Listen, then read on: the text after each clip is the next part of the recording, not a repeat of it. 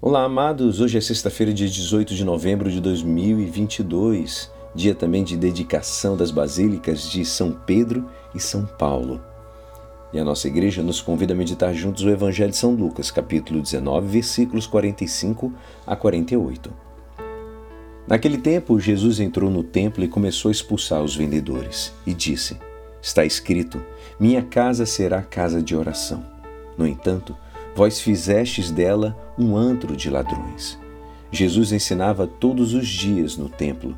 Os sumos sacerdotes, os mestres da lei e os notáveis do povo procuravam modo de matá-lo, mas não sabiam o que fazer, porque o povo todo ficava fascinado quando ouvia Jesus falar. Esta é a palavra da salvação. Amados, hoje nós visualizamos um gesto de Jesus que é profético. A maneira dos antigos profetas realizar uma ação simbólica cheia de significado, face ao futuro.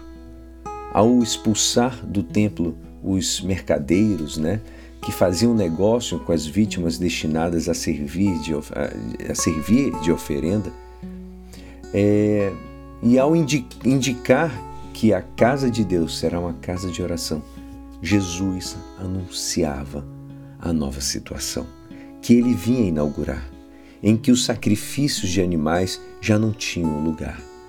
São João definirá a nova relação de culto como uma adoração ao Pai em espírito e em verdade.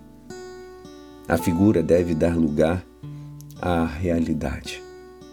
Santo, São Tomás de Aquino, ele dizia poeticamente: Et anticum documento, novo sedai ritiu que o Antigo Testamento ceda o lugar a um novo rito. O novo rito é a palavra de Jesus. Por isso, São Lucas associou a cena da purificação do templo à apresentação de Jesus, nele pregando cada dia.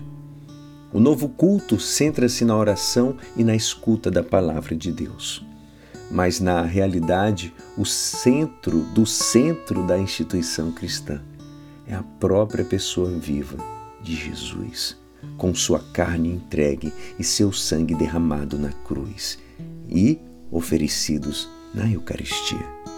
Também São Tomás, ele destaca de modo muito belo.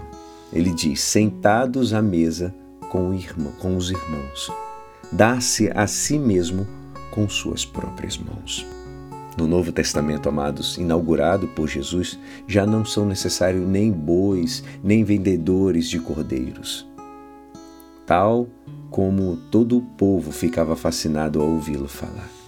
Também nós não temos de ir ao templo para imolar vítimas, mas para receber Jesus, o autêntico cordeiro imolado por nós, de uma vez para sempre, e para unir a nossa vida à de Jesus.